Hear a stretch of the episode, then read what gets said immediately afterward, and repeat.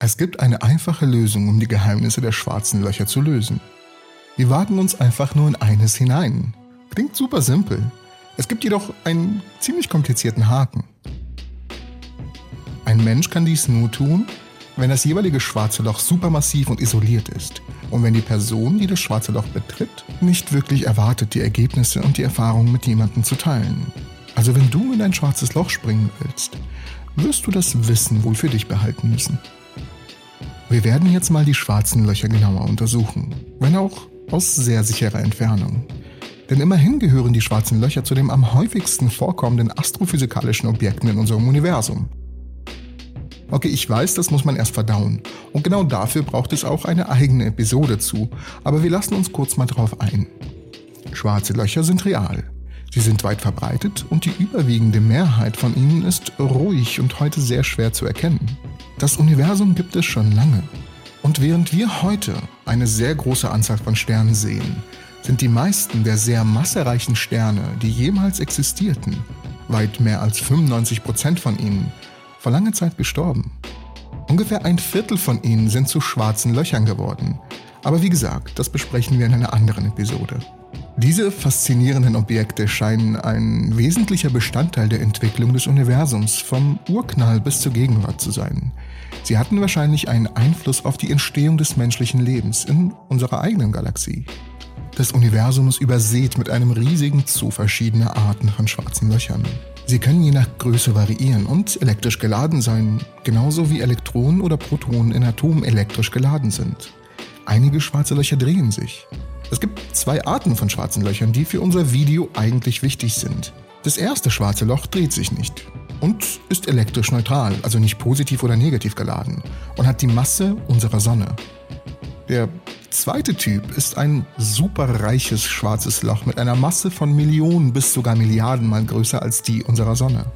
Neben der Massendifferenz zwischen diesen beiden Arten von schwarzen Löchern unterscheidet sie sich auch durch die Entfernung von ihrem Zentrum zu ihrem Ereignishorizont.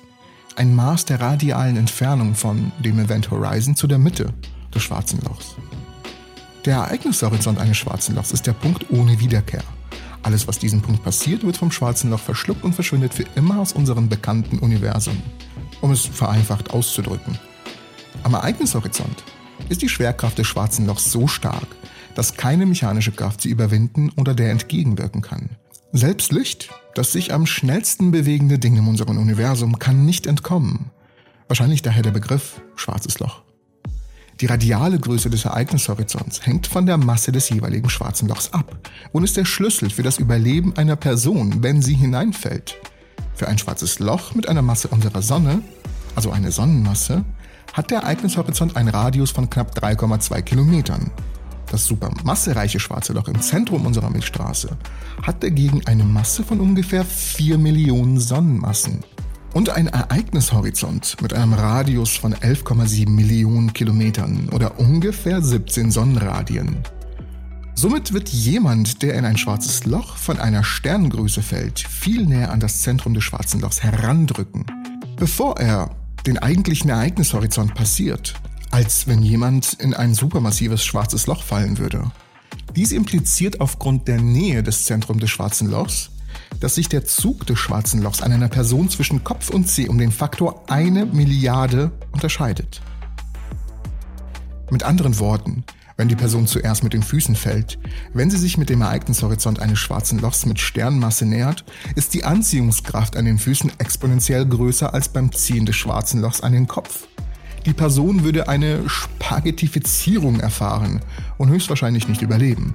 N naja, das würde dir auch passieren, wenn du in eine sehr lange und nudelartige Form gedehnt werden würdest.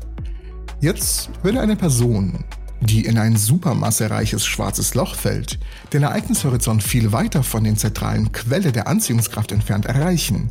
Was bedeutet, dass der Unterschied der Anziehungskraft zwischen Kopf und Zeh nahezu null ist. Auf diese Weise würde diese Person den Ereignishorizont unberührt passieren, nicht zu einer langen dünnen Nudel gedehnt werden, überleben und schmerzlos am Horizont des schwarzen Lochs vorbeischweben.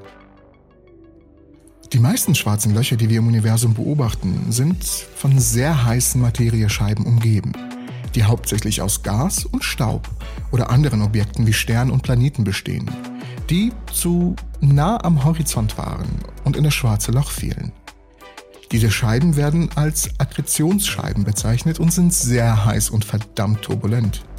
Sie sind mit Sicherheit nicht gastfreundlich und würden das Reisen in das schwarze Loch extrem gefährlich machen. Um sicher in eines einzutreten, müssten wir ein supermassereiches schwarzes Loch finden, das vollständig isoliert ist und sich nicht von umgebendem Material, Gas oder sogar Stern ernährt. Und jetzt, wenn nur eine Person ein isoliertes, supermassives schwarzes Loch finden würde, das für wissenschaftliche Studien geeignet wäre und sich dann entscheiden würde, sich hineinzuwagen, würde alles, was im Inneren des schwarzen Lochs beobachtet oder gemessen wurde, auf den Ereignishorizont des schwarzen Lochs beschränkt sein. Wenn man bedenkt, dass nichts der Anziehungskraft über den Ereignishorizont hinaus entgehen kann, kann die fallende Person keine Informationen über ihre Ergebnisse über diesen Horizont hinaus zurückschicken. Unsere Reise und unsere Erkenntnisse würden für alle Zeiten, für den Rest des gesamten Universums verloren gehen. Aber wir würden das Abenteuer genießen, so, so, solange wir es überleben. V vielleicht überleben. Und an dieser Stelle möchte ich mich bei euch bedanken. Ich hoffe, die Folge hat euch gefallen, auch wenn das eine sehr kurze Folge war. Aber keine Sorge, demnächst kommt ein bisschen mehr. Ich habe jetzt mal eine Woche eine Pause gemacht, weil ich sehr viel zu tun hatte. Aber ich habe sehr viele und sehr coole Videoideen, die jetzt wirklich so, so langsam, aber sicher ausgerollt werden. Ähm, falls ihr übrigens neu hier seid und das Video gerade entdeckt habt und denkt, wow, das ist ja ein super cooles Video, das möchte ich jetzt unbedingt äh, mit meinen Freunden teilen, ja, dann bitte machen. Und wie gesagt, falls ihr nochmals hier neu seid, bitte abonnieren, um keines der weiteren Videos mehr zu verpassen. Und wie ihr natürlich bereits wisst, findet ihr alle wissenschaftlichen Dokumente dazu unten in der Videobeschreibung. Aber nicht nur die findet ihr dort. Ihr findet auch ganz geheime Informationen über mich. Und zwar meinen Instagram-Account. Dort könnt ihr mir mal folgen. Ähm, da sind nämlich sehr, sehr, sehr, sehr, sehr geheime Informationen, wie zum Beispiel Memes, Selfies und so ein Schwachsinn, alles Mögliche. Und ich, ich äh, bin da auch sehr aktiv. Also wenn ihr mir da persönlich folgen möchtet, einfach mal draufgehen und äh, mir folgen.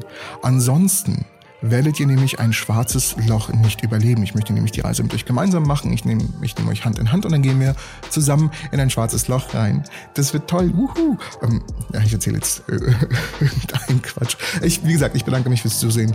Wir sehen uns in der nächsten Episode der Entropy. Ihr könnt jetzt übrigens gehen, die Folge ist vorbei. Wir. Das war's, die Folge ist rum. Klickt auf ein Video, was ihr hier seht. Ihr, ihr müsst darauf klicken und dann, ne, ihr wisst schon, wie das funktioniert. Klickt auf ein Video, bleibt aber auf meinen Kanal, geht nirgendwo anders hin. Sonst werde ich wütend, sonst werde ich richtig wütend. Und das wollt ihr nicht. Keiner will das von uns. Bleibt hier, schaut euch die Videos an. Und äh, ich weiß nicht, warum ihr mir immer noch zuhört. Ich finde es halt total interessant, dass ihr immer noch hier seid. Bildschirm ist schon lange schwarz geworden. Die Musik ist dümpelt so langsam vor sich hin oder die ist aus, das weiß ich noch nicht, aber ihr seid immer noch hier und wollt nicht weggehen. Warum? Vielleicht sind wir bereits in ein schwarzes Loch gefallen und aus dem Grund ist halt alles schwarz. Aber nein, ihr bleibt immer noch hier. Ihr bewegt euch kein Stück davon. Finde ich sehr interessant, dass ihr einfach mal hier bleibt und ich, habt, habt, habt, ihr habt nichts zu tun? Habt ihr nicht weitere Videos von der Entropy zu schauen? Leute, ihr müsst mehr Videos von der Entropy schauen. Das geht so nicht weiter mit uns. Naja, ihr, ihr seid immer noch da, ne? Okay. Ja, ihr, ihr wisst schon, wie YouTube funktioniert, oder? Ihr müsst auf ein Video klicken. Irgendwo, damit ihr weiterkommt. Nee? Okay, ich möchte, euch, ich möchte euch nicht sagen, was ihr zu tun habt. Aber so langsam wird es halt echt awkward.